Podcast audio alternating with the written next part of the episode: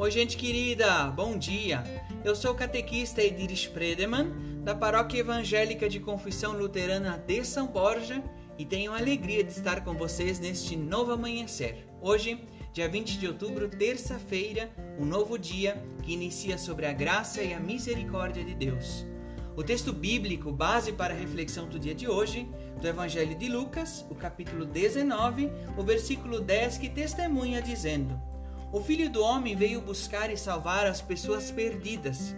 O texto devocional é intitulado Sempre Aceitos. Após ano lutando para encontrar com excelência seus estudos, Ângela, a pequena Ângela, saiu da escola primária de superdotados e foi transferida para a escola regular. No panorama educacional intensamente competitivo e singular que vivemos, onde frequentar uma boa escola pode moldar as chances para o futuro, muitos veriam a transferência da pequena Ângela como um fracasso e uma derrota. Os pais estavam desapontados e a pequena Ângela sentia o mesmo sentimento que os pais.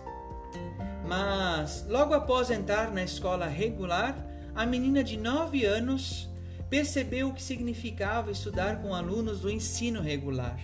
Chegou em casa, feliz e com um sorriso no rosto. Mamãe, mamãe, este é o meu lugar. Finalmente eu tenho amigos e amigas e me sinto aceita e acolhido. Lembro-me do entusiasmo de Zaqueu, o cobrador de impostos, narrado no Evangelho de Lucas. Na ocasião em que Jesus foi à sua casa, no versículo 5 do capítulo 19, encontramos o testemunho.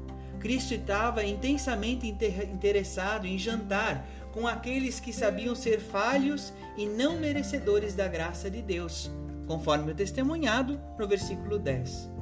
Ao encontrar-nos e amar-nos como éramos, Jesus nos dá a promessa de perfeição através da sua morte e ressurreição. Somos aperfeiçoados apenas pela graça de Deus. Saber que somos aceitos é um grande consolo, pois o Espírito Santo nos molda para sermos mais próximos do que Deus espera de nós. Felizes as pessoas que têm fome e sede de fazer a vontade de Deus porque eles e elas serão plenamente saciados. Que Deus guarde o seu dia, a sua casa, o seu trabalho, que Deus guarde a sua vida em Cristo Jesus. Um forte abraço e um abençoado dia.